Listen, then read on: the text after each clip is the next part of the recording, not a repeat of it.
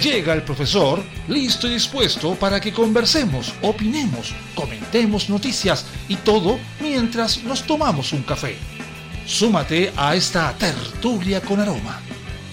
Comienza Cafeitarse en la mañana con Eduardo Flores en la radio de los monos. Hola, buenos días. Aquí en el último lunes de este bendito año viendo lo que a ser algo interesante, parcial, bueno, ya veremos cómo, pero enterándonos de algunas cosillas como cada día. La bolsa de Santiago cerró el viernes, volviendo a cerrar al alza y recuperando casi todo el terreno perdido tras el triunfo de el presidente electo. La bolsa de Santiago nuevamente cerró con números azules, logrando recuperar gran parte de lo perdido frente a la remesón del lunes pasado, cuando los mercados locales reaccionaron negativamente ante el triunfo de Don Gabriel. Así, por segunda sesión consecutiva, el IPSE, el principal indicador de la plaza local, escaló a 1.35%, llegando hasta los 4.299.09 puntos. Cabe recordar que el lunes pasado el índice cayó un fuerte de 6.18%, casi el holgado del caballero, con lo que descendió hasta los 4.088.26 puntos. Se trató de la peor sesión para el mercado bursátil local desde el pasado 17 de mayo la primera jornada en que la bolsa operó tras la elección de los convencionales constituyentes.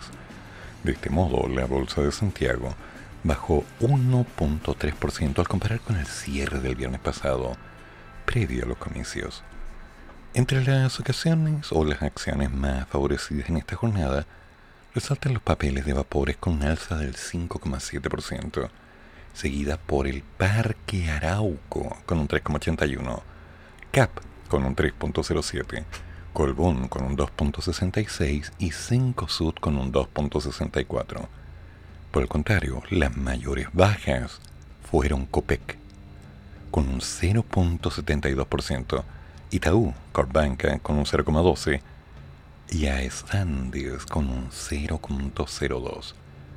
Con todo esto, por el momento, lo que genera más incertidumbre en el escenario local son las próximas designaciones que debe conocer el presidente electo respecto a cargos clave para su administración, como quienes liderarán los ministerios de Hacienda, Trabajo y Economía, ante las bajas proyecciones de crecimiento para los próximos, digamos, dos años. Es más, José Raúl Godoy, jefe de análisis de XTV Latam, manifestó el mercado local está a la espera de que el presidente electo designe su gabinete y hay ministerios que serán clave para devolver la estabilidad a los activos locales, como lo es el Ministerio de Hacienda o el Ministerio del Interior por. Mientras no se clarifiquen esas dudas, no seguirá especulando y esto generará una depreciación en el peso chileno.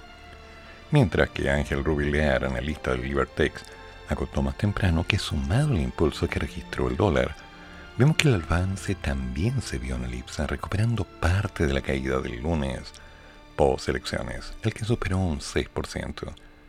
Con ello quedamos de cara a la última semana del año donde veremos variaciones, sin duda, porque toma las ganancias y reinversiones por parte de las empresas y los movimientos tenderán a ser más normales pasado el fin de año recordando que la atención del mercado está en el siguiente gabinete y que sus nombres serán los que dicten las medidas para el próximo gobierno y año, ya que con la inflación en niveles cercanos al 7%, tendremos que hacer ajustes y estar atentos a lo que diga el Banco Central y por supuesto el próximo ministro de Hacienda.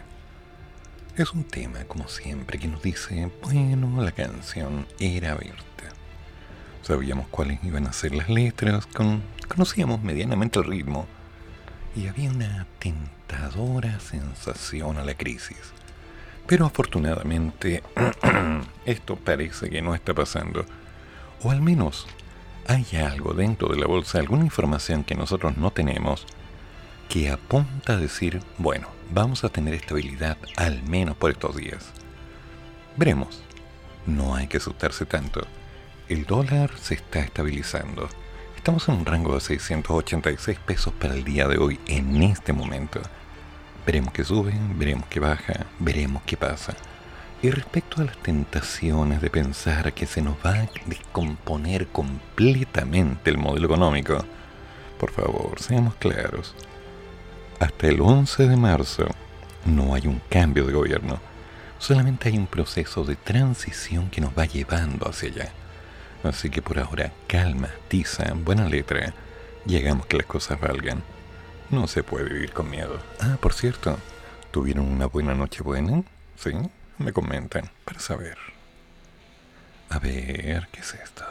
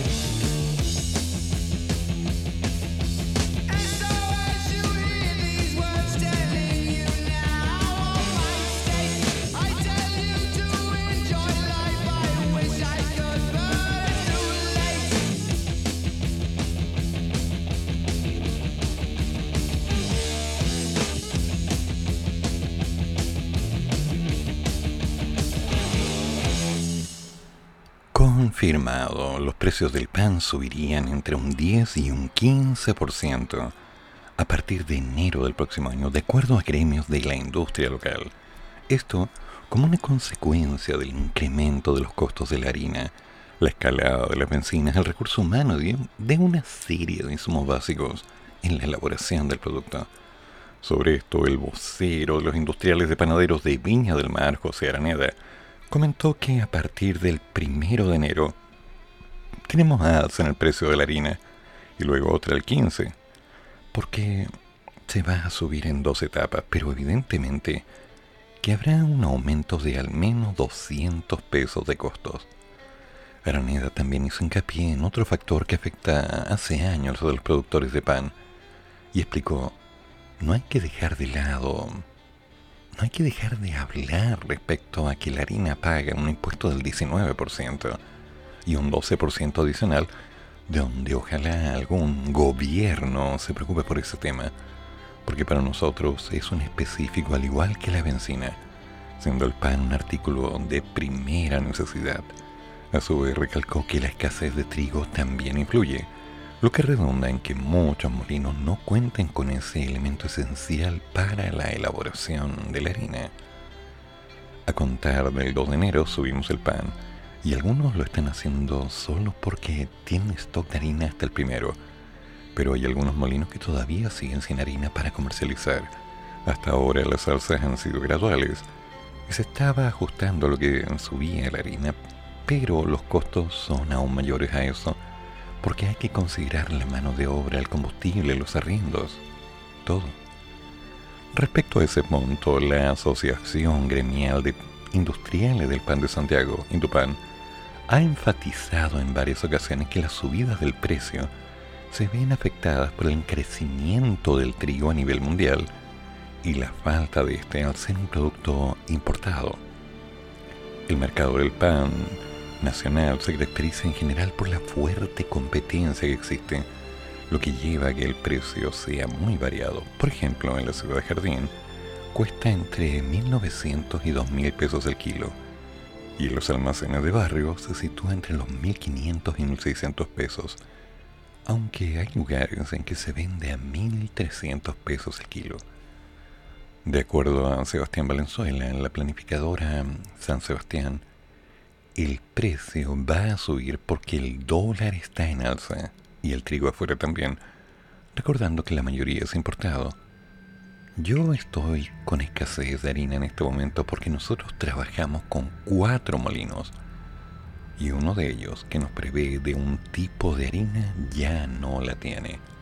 Y agregó, en la harina tengo una variación del 23.14%, en grasa, manteca y otros insumos relacionados un 10,81%, en levadura un 11,5%, en la mano de obra un 20% y señalando que adicionalmente está muy escasa. Además, usamos tres tipos de combustible que son benzina, diésel y leña, y eso me da un promedio de un 14.7% de alza.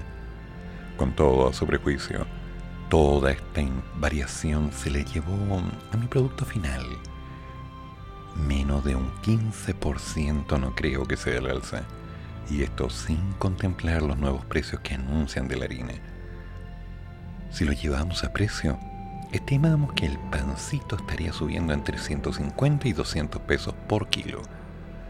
En todo caso, apuntó que cada productor debe tomar en cuenta sus costos y realidad para determinar el incremento del valor, puesto que quienes no han comenzado el alza porque, bueno, aún tienen harina suficiente y pueden mantener los precios bajos. Pero cuando empiecen a solicitar harina va a ser un precio nuevo, y allí se deberá ajustar. De todas maneras, Valenzuela señaló que por el momento el sector ha evitado una alza brusca del mismo valor, pese al aumento sostenido de los precios de insumo. Entonces, si nos ponemos a pensar que las cosas se van a poner peor, no, por favor. Es más, el productor subrayó, hasta ahora no se ha subido lo que debería, porque se está haciendo esto de una manera paulatina. Y algunas panaderías que van incrementando el precio de 30 pesos por semana o 15 pesos por cada día. En fin. Plan B, muchachos. Comprar harina, aprender a hacer pan, comer menos pan ahora que viene el verano, porque el pan también es una cosita que podríamos ir alejando un poco de nuestro menú para acomodarnos a la nueva realidad. Total, aún queda tiempo para otras novedades. Insisto, ¿para qué nos vamos a asustar? ¿Para qué vamos a decir que esto me recuerda a un año hace mucho, mucho tiempo? No, vámonos con calma. Hay cambios, pero todo tiene su lugar.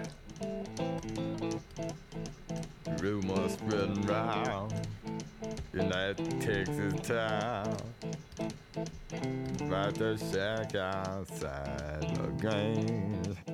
And you know what I'm talking about. Just let me know if you wanna go to that home out on the range. They got a lot of nice girls.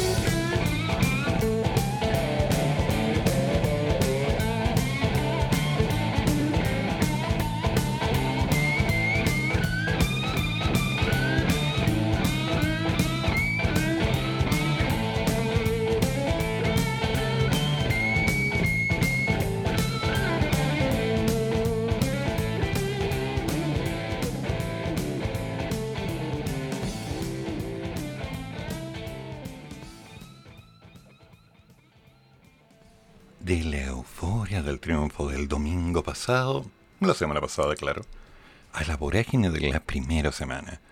Así se podría describir la intensa agenda que protagonizó el presidente electo, don Gabriel. Estos últimos días marcados por la insistencia del mundo económico para que entregara señales respecto a quienes ocuparán el cargo de Hacienda, por ejemplo, hasta las reuniones que sostuvo. Mm.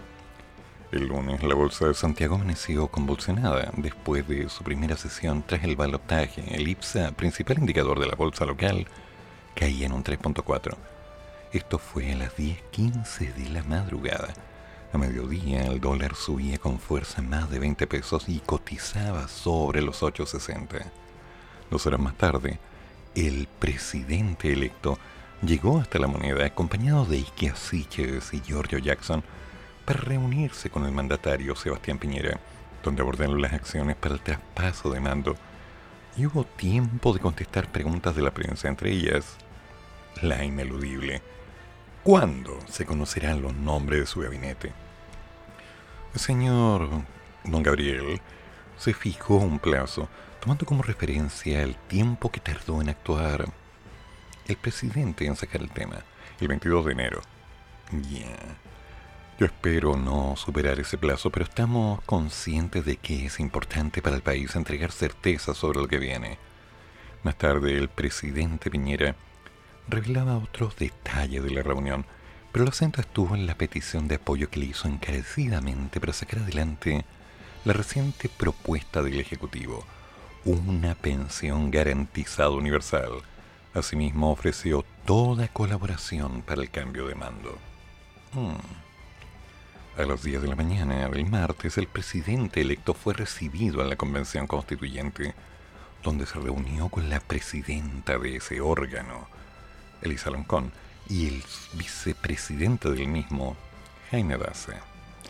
Cita que se instaló como señal de colaboración. De hecho, al término de la instancia, desde donde podría emerger una disminución del periodo presidencial, el presidente electo afirmó, no voy a tratar de pautear a la convención con lo que tiene que hacer. En el intertanto, la bolsa de Santiago tomaba un respiro y el IPSA anotaba una alza del 1.51% a eso de las 11.54 AM. Lo que parecía un poco más agitado estaba en la interna de los partidos en la actual oposición, que empezaban a entregar las primeras opiniones sobre lo que sería la ampliación o no de apruebo dignidad el presidente del Partido Comunista, Guillermo Tellera, afirmaba que no ver que se configura un nuevo bloque lo que vayamos a entrar todos al gobierno. Ya no se ve, dijo. Bueno, no se vio. Apuntando a la DC, en tanto varios personeros en la tienda tuvieron que salir al paso de las declaraciones que dio el alcalde de Recoleta, Mr. J, don Daniel Jadwe, a la segunda afirmar que el Partido Comunista le duela a quien le duela es el partido más grande de esta gran coalición. Eso no lo puede desconocer nadie. Pero las dudas por la hegemonía de dicha tienda encendieron aún más el debate, aunque ningún representante apoyó dicha tesis. La balanza buscaba seguir en equilibrio. Somos un partido más grande. Somos el más grande partido de grande partido de un mundo, de grande de la coalición de un mundo. Probablemente tengamos algún ministro o ministra, pero no tenemos un ánimo hegemónico, dijo la diputada Camila Vallejo, Radio Cooperativa. ¿Ya? Y ese mismo día, del fuerte debate por lo que repasaría con la DC, la presidenta del Senado y militante de dicha tienda, Jimena Rincón, sostuvo una reunión de saludo protocolar con Boric, a quien le deseó una próspera legislatura donde viva el diálogo, la unidad y los acuerdos. Mm. El miércoles a las 9.30 de la mañana, el presidente electo llegaba hasta Cowork Italia de Providencia para sostener las primeras reuniones formales de lo que serían los representantes del partido de Prodignidad, o los partidos quizás, para delinear la conformación de su gobierno. Una de las alternativas es ampliar sus fronteras a otras fuerzas en el centro izquierda, como el Partido Socialista, el Partido por la Democracia, Partido Radical y el PL. Todos los partidos de la D tenían presencia en los cargos públicos. Hay plena conciencia, absoluta conciencia, de manera unánime, de nuestra coalición para dejar claro que no basta tan solo con la dignidad. Hoy, para poder cumplir todos los desafíos que nos hemos puesto y con los que el pueblo de Chile va a salir adelante a través de una máxima y contundente votación de segunda vuelta. Borg, en tanto, volvió a la pregunta de la semana y reiteró que no corresponde anticipar cuestiones del gabinete todavía. El jueves, en tanto, terminó la búsqueda del espacio que el mandatario electo buscaba para encabezar sus reuniones. Luego de que la casona de Avenida Santa Isabel, utilizada durante su campaña, no diera abasto para sus invitados, aunque el cowork funcionó. Finalmente, la Universidad de Chile zanjó el asunto al facilitar el edificio del Instituto de Estudios Internacionales. El viernes 24 la prensa lo esperaba fuera de su nueva oficina, donde aprovechó de enviar un mensaje vinculado a la salud mental a raíz del incremento de suicidios que se registran en las fiestas de fin de año y también pidió que no lo idealizaran. Sepan que vamos a dar lo mejor de nosotros, todos los que trabajamos en este equipo, somos seres humanos, que estamos dispuestos a equivocarnos. Es bueno no idealizar a nadie partiendo por mí. Luego se trasladó hasta San Miguel para vacunarse con la dosis de refuerzo y no descartó reunirse con otros representantes de cierta izquierda de cara a su próximo gobierno. De hecho, Caswell volvió a aparecer a la escena ese día abriéndose a una participación del Partido Socialista en la coalición.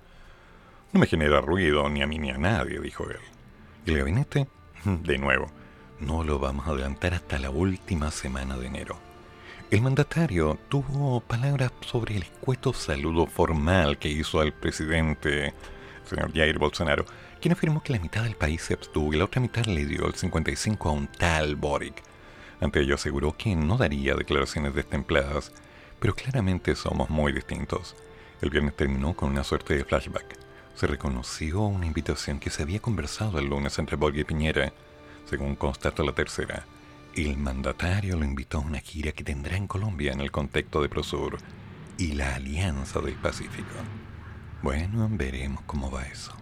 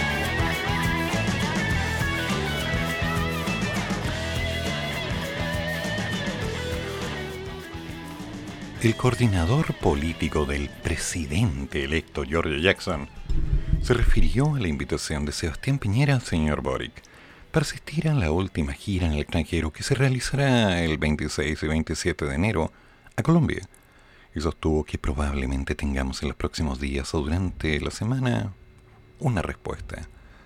Según se ha trascendido el pasado lunes, cuando Boric visitó la moneda tras triunfar en la segunda vuelta presidencial, el presidente Piñera lo habría invitado para participar en las cumbres del Prosur y la Alianza del Pacífico, situación que se ha dado en otros periodos presidenciales, pero que expertos y políticos dudan de su factibilidad con miras al próximo gobierno y a sus propias políticas públicas.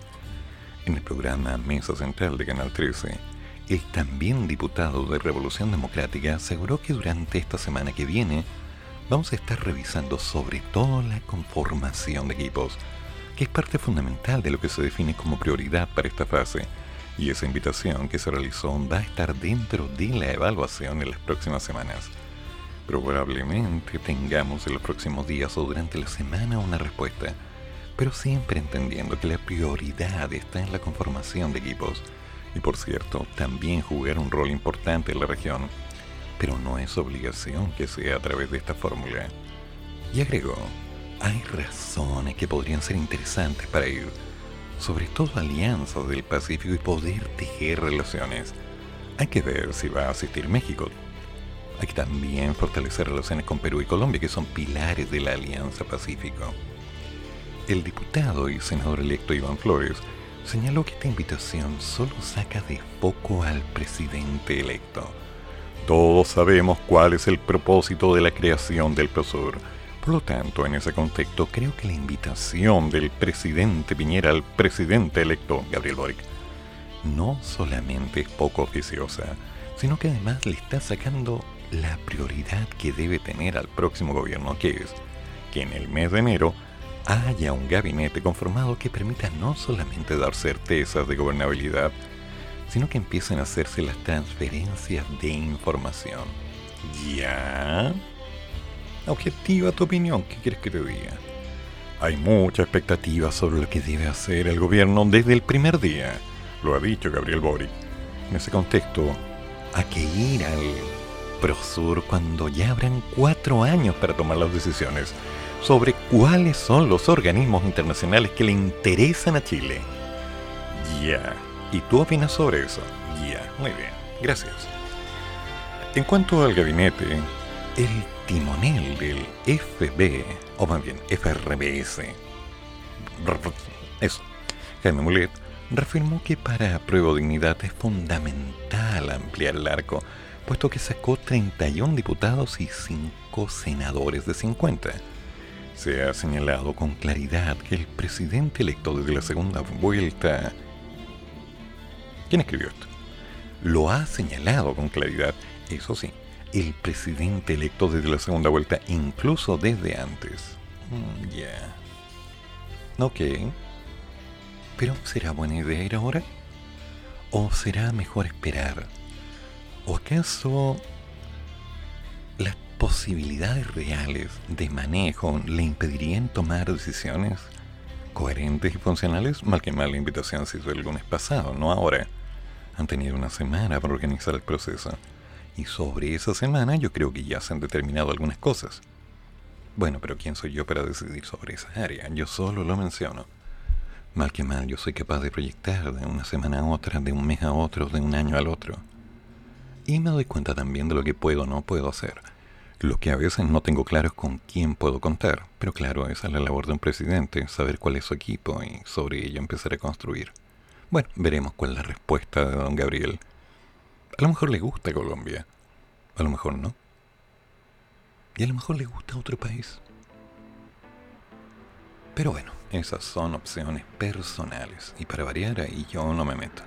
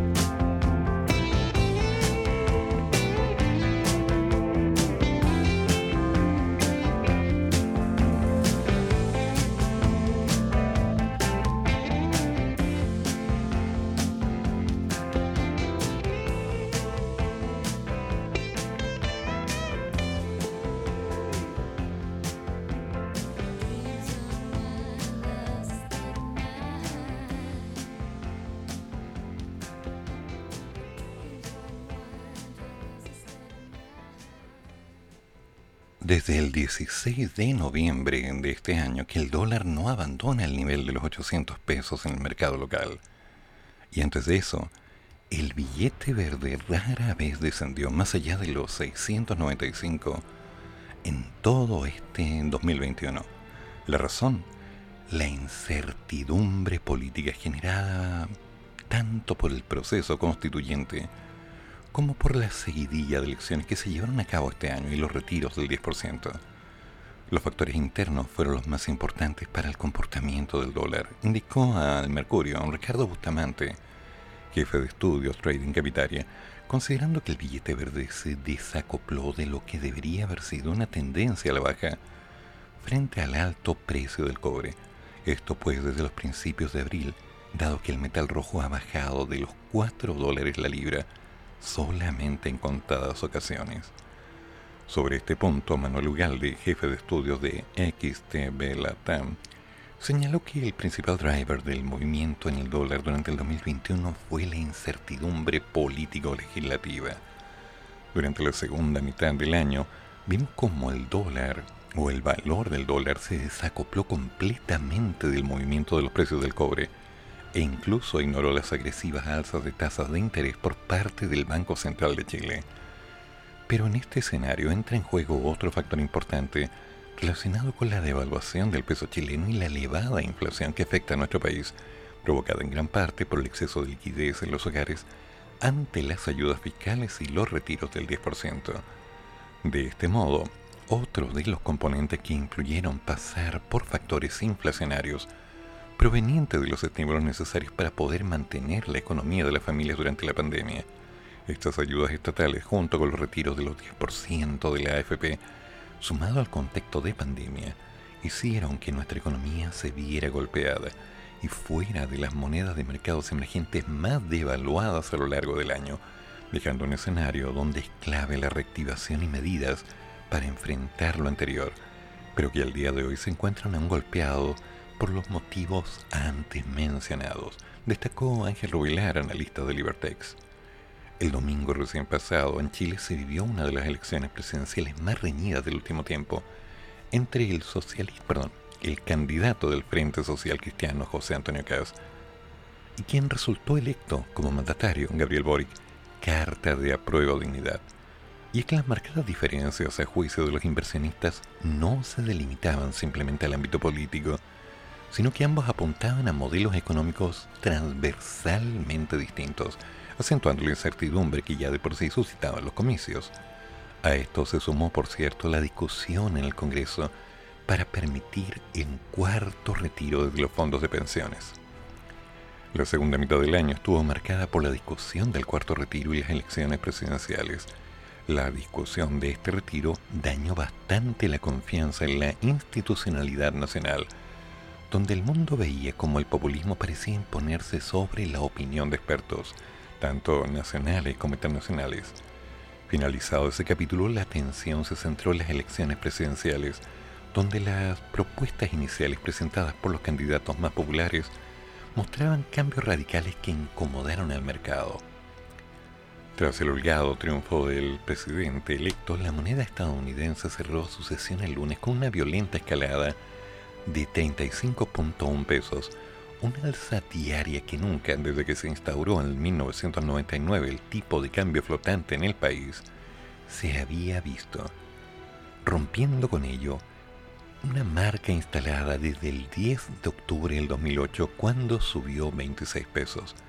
Y no solo eso, la divisa además se ubicó en puntas de 875 pesos y vendedor a 874 comprador logrando un máximo mayor de precio histórico, desplazando el récord de 868,5 marcados para el 28 de marzo del 2020.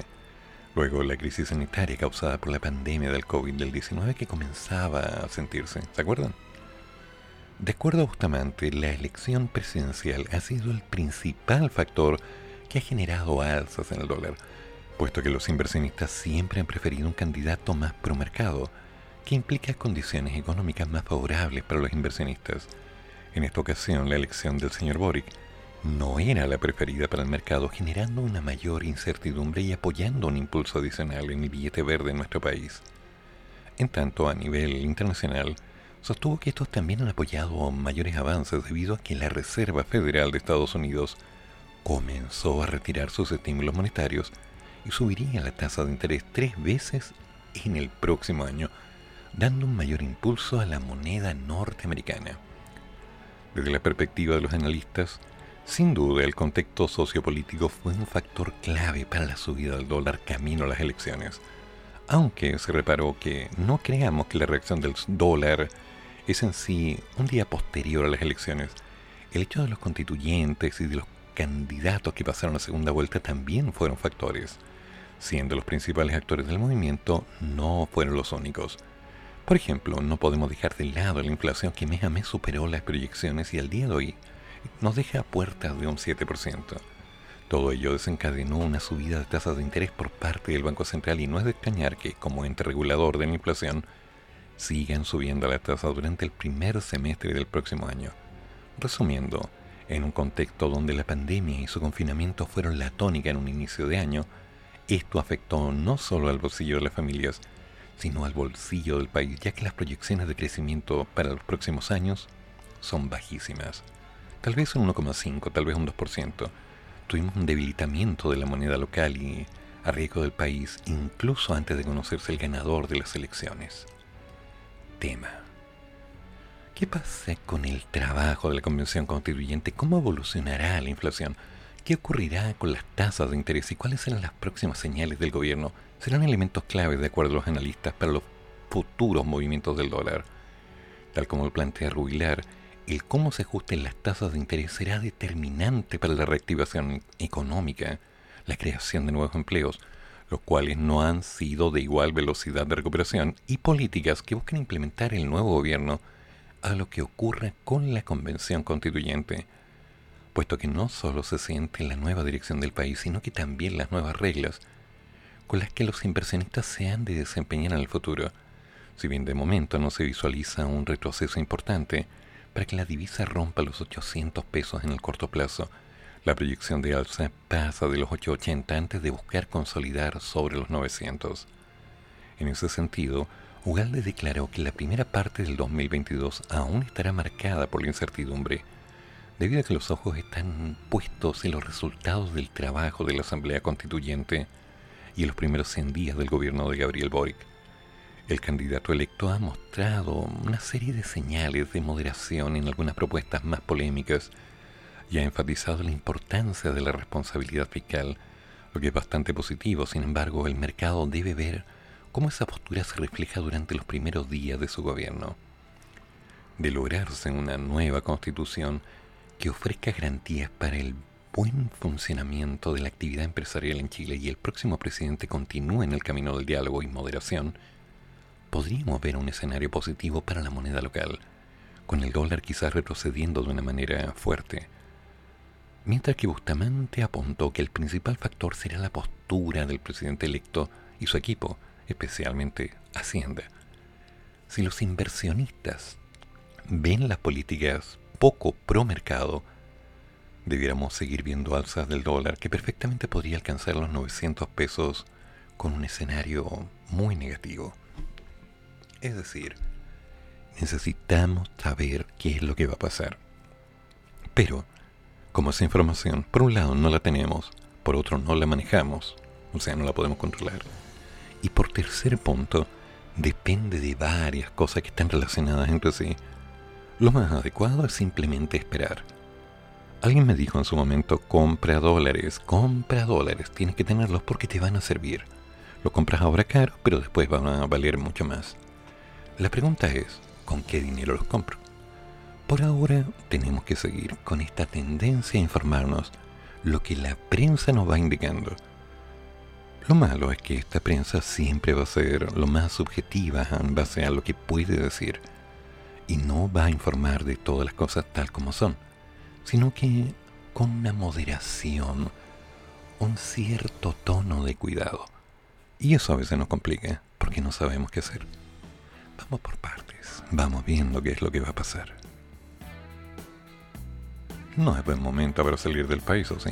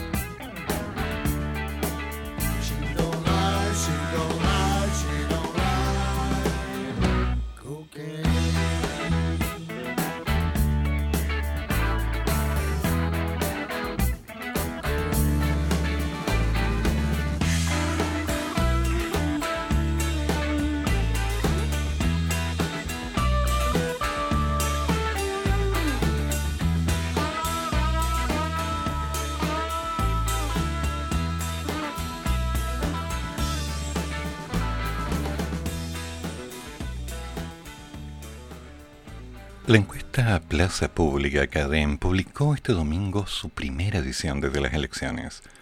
De acuerdo al sondeo, hay expectativas positivas sobre el próximo gobierno, ya que un 55% de los consultados cree que a Boric le irá bien o muy bien. En tanto, un 26% proyectó que tendrá un desempeño regular, un 13% que le irá mal o muy mal, y un 6% guarda un respetuoso silencio. Sobre los atributos del presidente electo, un 79% considera que es tolerante frente a la adversidad. Un 73% cree que conoce las necesidades de la gente. Un 66% estima que será capaz de generar diálogos y acuerdos. Un 61% que logrará dar paz y gobernabilidad. Y un 61% considera que tiene autoridad y liderazgo. También un 58% cree que tiene la capacidad de solucionar los problemas del país un 57% de los encuestados le tiene confianza.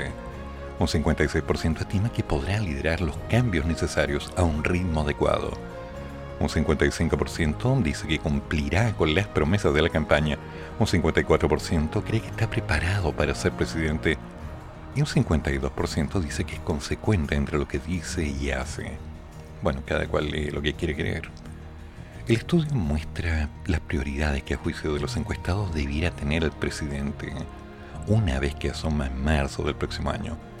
Para el 27% de los consultados, el tema central de la nueva administración deben ser los derechos sociales que incluyen educación, salud y vivienda. Luego, un 21% cree que controlar la delincuencia y el narcotráfico es prioridad.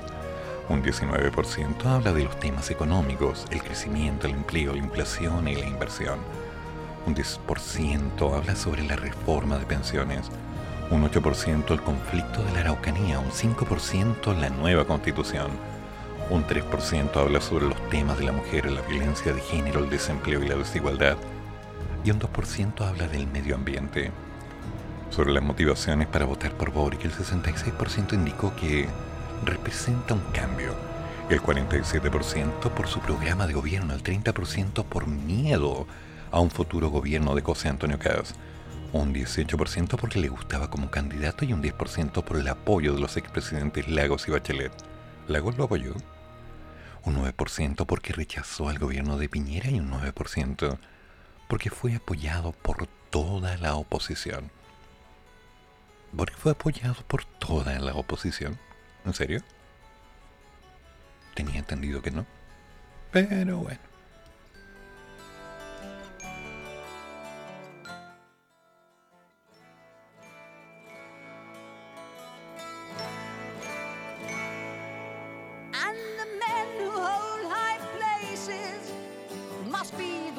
Who start to mold a new reality closer to the heart, closer to the heart.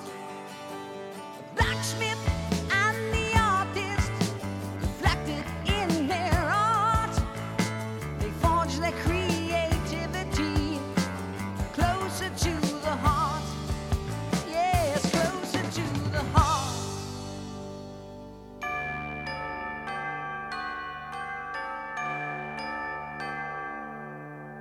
philosopher.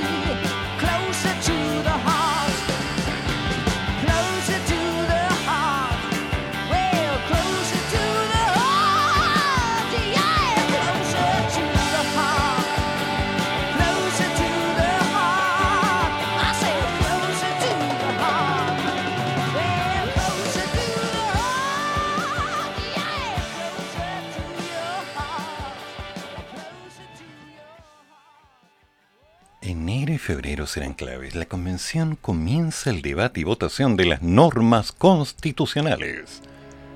Si la convención constitucional fuera un vehículo, su velocidad en estos meses de instalación y participación popular sería mantenido más bien moderada a unos 60 km por hora. A partir de enero, el órgano constituyente avanzará con el doble de velocidad hacia su destino final llegar a mitad de abril con todas las normas constitucionales aprobadas y listas para la etapa de armonización del texto. Para eso, la acción principalmente ocurrirá al interior de las siete comisiones temáticas que hasta el minuto se han dedicado a recibir audiencias de la sociedad civil para incorporar los planteamientos de la ciudadanía en las normas a elaborar. Esta semana fue la última semana de audiencias para casi todas estas instancias y desde la próxima comienza el trabajo de escritorio. El cronograma aprobado de la convención establece que a fines de enero las comisiones tienen que despachar las primeras propuestas al Pleno para su votación. Enero y febrero completos son discusión y debates de normas. El 27 de diciembre, hoy, empezamos ya a discutir. Ahí empezaremos debatiendo seguramente cómo vamos a discutir las normas y después empezaremos a ver las propuestas que han empezado a llegar a la comisión.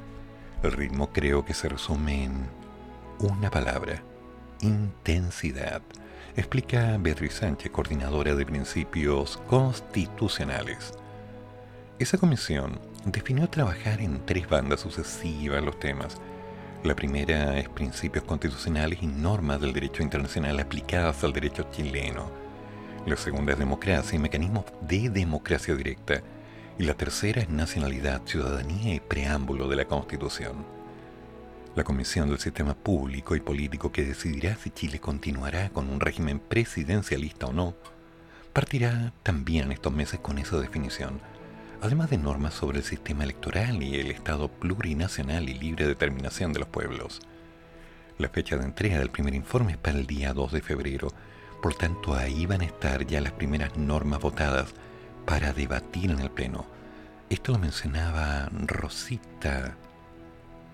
¿Dónde está el apellido esta niña? Catrileo. Rosita Catrileo. Uy, dije la niña, me van a acusar. Bueno, bueno, lo dice Rosa Catrileo, mapuche, coordinadora de esta comisión. Todo este proceso se marca en el fin del plazo para el ingreso de iniciativas de norma o iniciativas comunes que concluye el 6 de enero. Después de ese tiempo, según el cronograma, ya no es posible presentar propuestas. El ritmo de trabajo será muy arduo, con mucha deliberación, mucha propuesta, porque claro, no solamente tenemos que presentar propuestas hasta fines de enero, los convencionales, sino que tenemos que presentar las propuestas de norma en todas las temáticas que tiene la comisión. Tema. En esa misma situación están los sistemas de justicia dirigidos por Vanessa Hub y Cristian Viera, cuyos bloques temáticos son tres, y el primero que se abordará durante enero es la función jurisdiccional, en un amplio sentido, poder judicial, justicia administrativa y pluralismo jurídico, según explica Viera. Estos días, los constituyentes de esa comisión presentarán propuestas que crean una corte constitucional y un consejo para la judicat... ¿Qué es esto? Judicatura. Ah, bueno, un consejo de judicatura con firmas transversales. La Comisión de Sistemas de Conocimiento, en tanto, comenzará con el debate la próxima semana y deben abordar el primero de tres ciclos de discusión. El primer ciclo contiene derechos y garantías, derecho a la cultura, conocimiento, ciencia y garantías, como libertad de expresión, de investigación, de creación. Eso en términos muy generales. Además están los derechos digitales que incluyen el derecho a la protección de datos privados y toda la discusión en torno a la conectividad. Por último, el derecho a la comunicación. También hay una parte de bioética y patrimonio, comentó Ignacio Churra, uno de los coordinadores de esta instancia. Enero y febrero también serán frenéticos para la Comisión de Derechos Fundamentales, que es la encargada de enviar al Pleno el catálogo de derechos que contemplará la nueva Constitución. Son dos meses claves para la discusión constitucional. Por nuestra parte tenemos que despachar dos informes con propuestas de norma y sus respectivos articulados durante estos meses, en materia de gran importancia, como son la titularidad de los derechos y sus garantías. Por otra parte, el segundo informe será despachado sobre normas que versan sobre derechos sociales, tales como educación, vivienda y trabajo, entre otros, explicó Matías Orellana, del colectivo socialista. El cronograma interno de esta comisión fija para el 30 de diciembre la votación en general de algunas normas y la apertura del plazo de indicaciones. Forma de Estado y descentralización determinó que la primera semana de enero comienza la deliberación sobre normas relativas a la forma jurídica del Estado. Debemos votar en general, indicar y votar en forma particular las normas que vayan configurando el capítulo de la forma de Estado, autonomía, cargas tributarias y territorios especiales y ruralidad. Una vez evocada cada una de estas grandes materias con informes favorables al Pleno, seguiremos la deliberación con la siguiente. Lo dijo Jennifer Mella, coordinadora de esa instancia. La Comisión del Medio Ambiente, la que comenzará más tarde, por el alto número de audiencias que recibieron, el plazo de escucha de la sociedad civil termina el 20 de enero y el 25 recién tienen la primera votación programada internamente.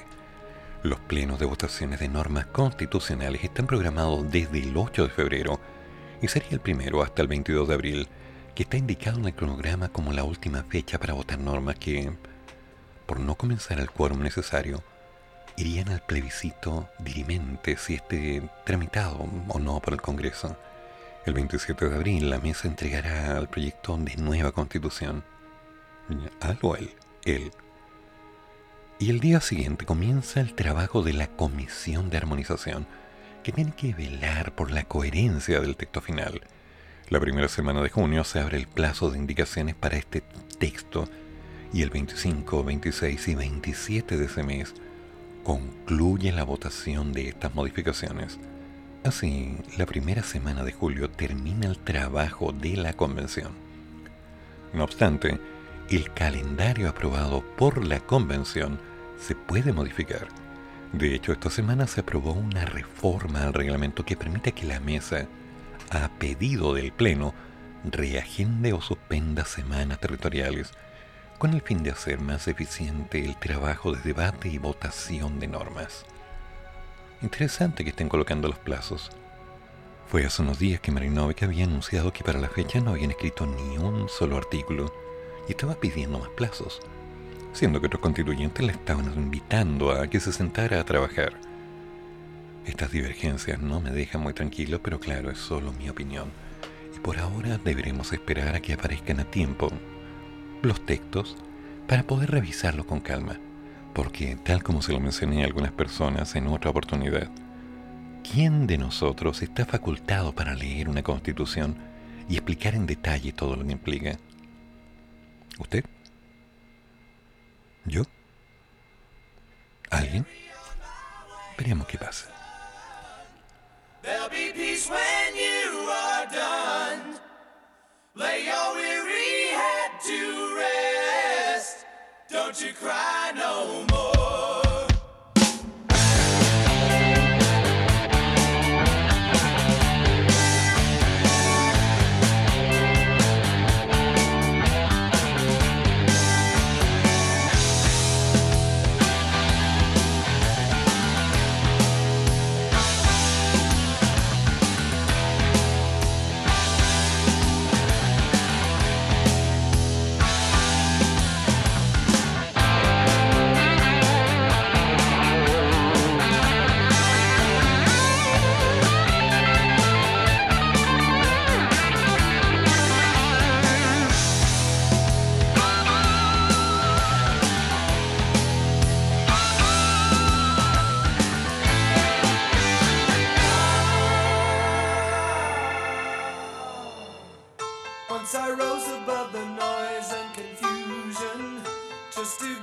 Glimpse beyond this illusion.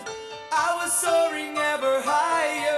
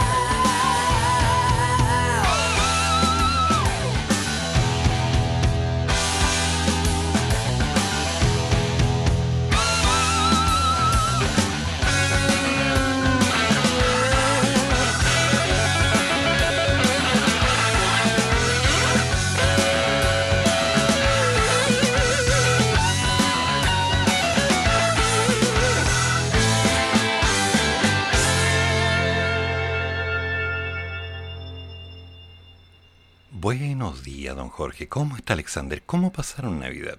¿Cómo estás tú? Buenos días, profesora. Aquí estamos con Alex, que me está sonriendo con las manos atrás, cual maldad, comiendo cereales con yogur, leche, comiendo los cereales de la mamá. ¿Pues si estás comiendo los cereales de la mamá o no? ¿Cómo está ahí, Alex? ¿Cómo te has portado? ¿Así te has portado?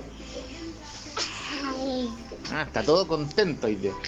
Eh, eh, cuidado, cuidado, cuidado, no vayas a resbalar. Eso. Eh, con respecto a los temas económicos, siempre cuando veo eh, cambio de gobierno de un sector a otro, izquierda a derecha, han habido las especulaciones del gobierno, el tema de los sí, de los empresarios. Claro, pero como esta elección fue muy polarizada, más la efecto pandemia y todo, sí, no hay palomas todavía afuera, no se ven palomas por el techo, perdón.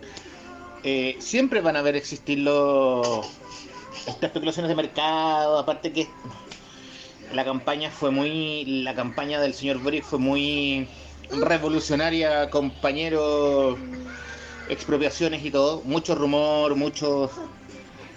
Siendo honesto, eh, eh, en este momento el, el apoyo del PC quizás les ayudó, pero las declaraciones de y las declaraciones de a veces del equipo sembraron cierta cuota de temor y de preocupación en los, los señores empresarios, la mayoría son de derecha. Por lo tanto, claro, les hubiese gustado, sí, bueno, le hubiera gustado el gobierno Cas, pero no se pudo para ello. También hay que esperar lo que el presidente haga en estos días y hay que esperar el equipo económico, que es cómo se va a mover. También sabemos eso, que el Congreso está dividido. ¿Qué más quiere decir? ¿También eso? ¿Usted va a supervigilar al presidente? Bueno, ahí tiene la respuesta. Ya, profesor, buen día y buen café. Gracias, Jorge. Saludos, Alexander. Un abrazo. Saludos en la casa. Es complicada esa mirada que tenemos hoy día de la realidad. Porque sigue una incertidumbre, aún se respira un poco de miedo en las calles. Un descontento por parte de algunos, pero escondido entre tanta fiesta y colgorio que ha durado hasta las 4 o 5 de la mañana en caso de mis vecinos. Por un lado, dejemos claro, y lo veremos pronto, que el gobierno busca sacar adelante al menos cinco proyectos de ley antes de marzo. Y como tema aparte, el economista y miembro del Consejo Asesor Económico del hoy presidente electo Gabriel Boric, don Eduardo Engel, considera que Boric habló de priorizar. Y eso significa que habrá proyectos importantes que no se van a poder realizar en este gobierno que entre. Y si lo hace, bien se podrían dejar para una segunda administración de esta nueva coalición.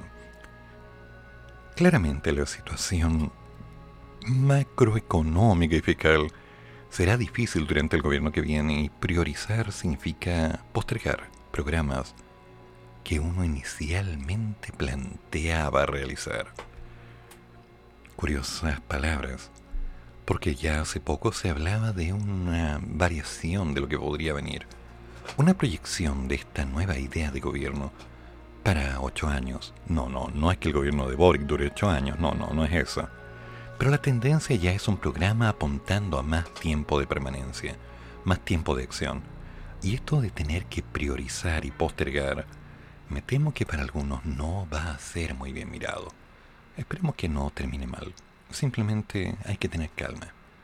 Pero es complicado, porque uno espera algo y después nos vamos enterando que eso no va a ocurrir. Tal vez no ahora, tal vez nunca.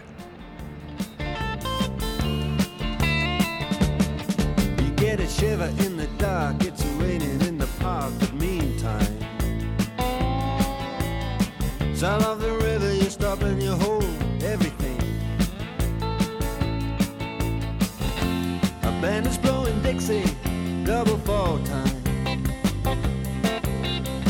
You feel alright when you hear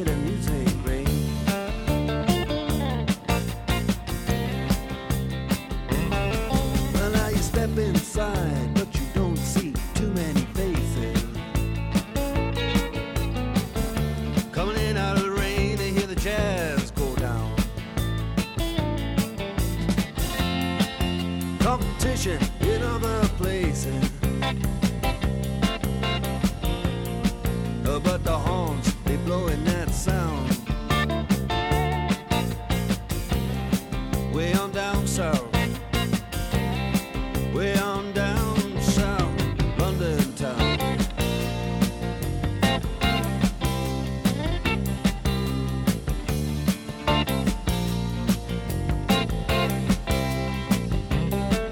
Check out Guitar George. He knows all the chords. Strictly rhythm, he doesn't wanna make it cry or sing. If then an old guitar is all he can afford, when he gets up under the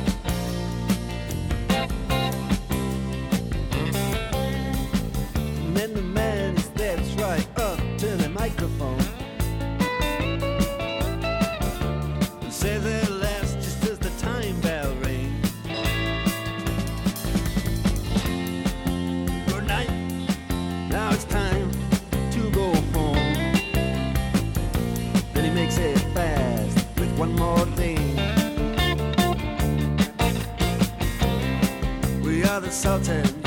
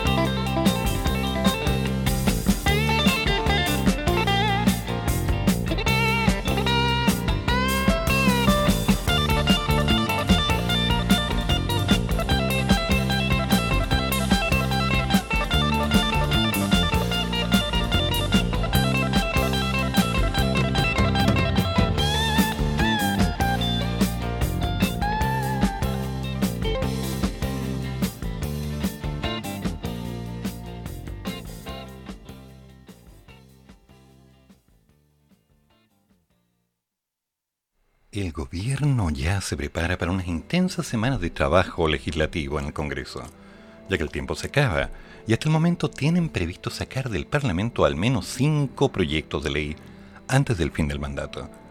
Ya quedan cinco semanas de trabajo legislativo si se deja de lado el mes de febrero, cuando los parlamentarios se van de vacaciones y los escasos días de marzo antes del cambio de mando. La prioridad del Ejecutivo, según publica el Mercurio, es sacar adelante el proyecto de la pensión garantizada universal, el cual ya avanzó la semana pasada en la Comisión de Hacienda de la Cámara de Diputados y se espera que en los próximos días sea revisada en la sala de la Cámara Baja. A esto se le suma la agenda de seguridad, en la que se espera sacar adelante al menos tres proyectos, el que le busca entregar mayores herramientas para combatir el crimen organizado, la nueva ley del control de armas y el que modifica el delito de usurpación, seguido por la búsqueda de la aprobación del proyecto que obliga a los partidos a la renuncia expresa al uso, promulgación o incitación a la violencia como método de acción política, y también sacar de la Comisión Mixta la Ley de Fármacos 2. Debido a esto, se están llevando intensas negociaciones con todos los sectores para lograr acuerdos prelegislativos, a pesar de que la nueva administración de Gabriel Boric quiere adelantar algunas iniciativas, lo que fue criticado por el subsecretario de Sexpress, don Máximo Pavés, quien expresó que la agenda legislativa la lleva el gobierno. Nosotros como Sexpress hemos estado siempre en contacto con los senadores, fundamentalmente de oposición, por lo tanto la agenda legislativa ha tenido siempre un grado de acuerdo razonable. En segundo lugar, la base de apoyo del presidente electo no está en el Senado, está en la Cámara de Diputados, por el Frente Amplio. Aún así, resta definir qué pasará con la ratificación del TTP-11 y el proyecto de indulto a los presos políticos del estallido social. Queda harto por hacer, ¿no? Paciencia.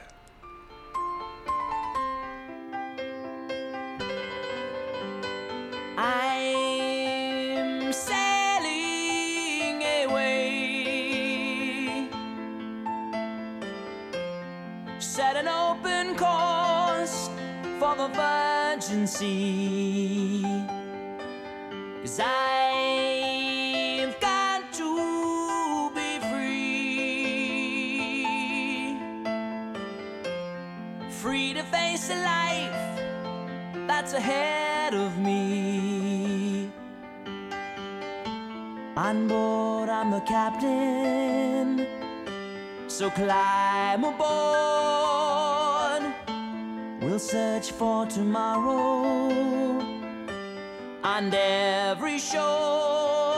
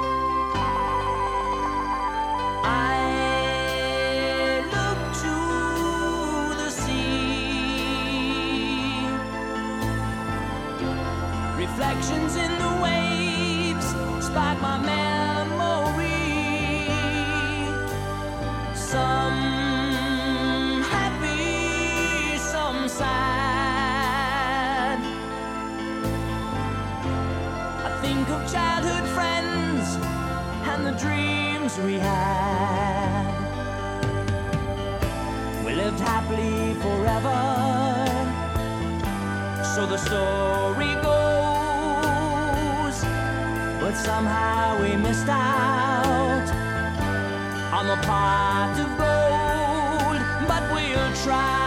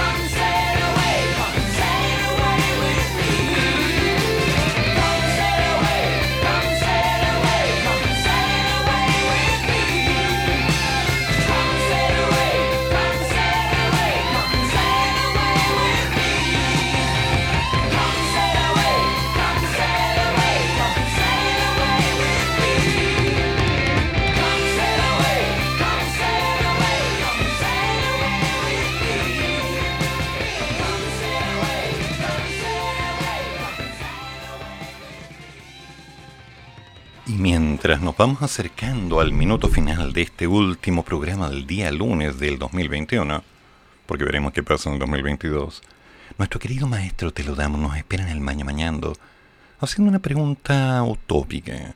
Si supieras que la vida en la Tierra se acabará en una semana más, ¿qué harías?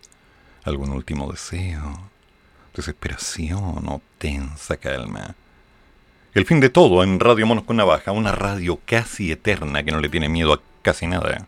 Bueno, casi nada. Bien poco lo que le tiene miedo. Por otro lado, nos vamos enterando que ya se acabó el IFE, el ingreso familiar de emergencia global, general, universal, se acabó. El IFE laboral, por otro lado, busca ayudar directamente a los trabajadores que hayan encontrado trabajo durante este último tiempo específicamente a los que lo hicieron entre el 1 de octubre y el 30 de noviembre. Recordemos que el aporte busca ayudar sobre todo a las mujeres, puesto que ellas pueden recibir un 60% más de su sueldo como beneficio, con un monto máximo, eso sí, de 250 mil pesos, y en el caso de los varones, 200 mil. Y respecto al quinto retiro, el proyecto fue presentado por los diputados Pamela Giles y Félix González, Actualmente se encuentra en su primer trámite constitucional, tras ser ingresado a la Cámara de Diputados cuando éste rechazó el cuarto retiro de los fondos. Por un voto, ¿se acuerda? Aunque no está claro cuál es el escenario que enfrenta la propuesta legislativa, según señaló el presidente de la Comisión de Constitución de la Cámara Baja, Marco Gilavaca, el objetivo es que la discusión se inicie lo más pronto posible. Sin embargo, esto aún no se concreta. Estamos trabajando en el procedimiento para que el retiro sea una realidad y no un mero sueño. Hoy no están los votos y si se rechaza, no se podrá volver a discutir, al menos con la composición del próximo Congreso durante un año. Tenemos que tener paciencia. Pero bueno, después del Maña Mañando la mañana viene todo música internacional con Larry Constantino, con la música de todos los estilos y de todas partes. Y después, el horóscopo de alma de bruja el último horóscopo de este año, preparándonos para lo que viene. Atento, cuidado cáncer, cuidado Géminis, cuidado escorpión. Estás tomando decisiones que te van a dejar las cosas complicadas. ¿Por qué? Porque estás decidiendo qué se queda y qué se va. Lo que se tiene que quedar, bien, pero quédatelo. Y lo que se tiene que ir, que se vaya. Y se acabó. Porque el panorama es distinto. Pero ¿qué hago yo hablando del horóscopo? Si es alma de bruja la que tiene que explicar cada detalle, sí. Y después, en la tarde, a las 14 horas, me haces tanto bien con Patricio Luz, siempre atento a la jugada precisa en el momento adecuado. Así que, damas y caballeros, no se vayan de www.monosconnavaja.cl. Hay un chat. Hay un chat. Y en ese chat pueden dejar todas las opiniones que ustedes quieran. Con los reclamos, las pertinencias, los descargos, las opiniones. Y si el mundo se va a acabar, ¿qué quieres hacer? ¿Yo? Yo prepararé café. Al menos no me voy a complicar la vida. Después de todo lo que está pasando, no depende de mí. Que tengan buen día, que tengan buena jornada, pórtense bien, háganle caso a la mamá, no se ensucien la ropita y vean alternativas. Yo empezaré a buscar un trabajo porque durante estos meses necesito rentabilizar. Y es claro que haciendo docencia enero, febrero, marzo no va a pasar nada. Hay cuentas por pagar, hay deudas por cubrir. Y claramente no nos podemos quedar esperando que las cosas salgan como las habíamos pensado. Hagamos lo que podemos hacer en la realidad que estamos viviendo. Y el resto, el resto se verá en el camino. Sin miedo. Si sale mal, empezamos de nuevo. Y si sale bien, seguimos adelante. Y si no sale, bueno, continuamos. Y vamos creando algún emprendimiento, alguna alternativa, algún negocio, alguna inversión, algún proyecto. Pero jamás nos vamos a quedar esperando a que algo ocurra para que se nos arregle la vida. Porque la vida no es para cobardes. La vida es para hacer las cosas. Que tengan una excelente jornada. Y bueno, que no falte el café. Adelante, maestro, te lo damos. El barco es suyo. Pórtese bien y usted sabe para dónde va. Hagamos que valga la pena. Ay, ay, ay. Y se nos fue el año. Qué rápido, ¿eh? Oye, viene marzo. Uy, viene marzo. Ah, verdad que no tengo niños en el colegio. Termina el programa, pero sigue el café. Y el profesor ya volverá para otra vez cafeitarse en la mañana, aquí, en la radio de los monos.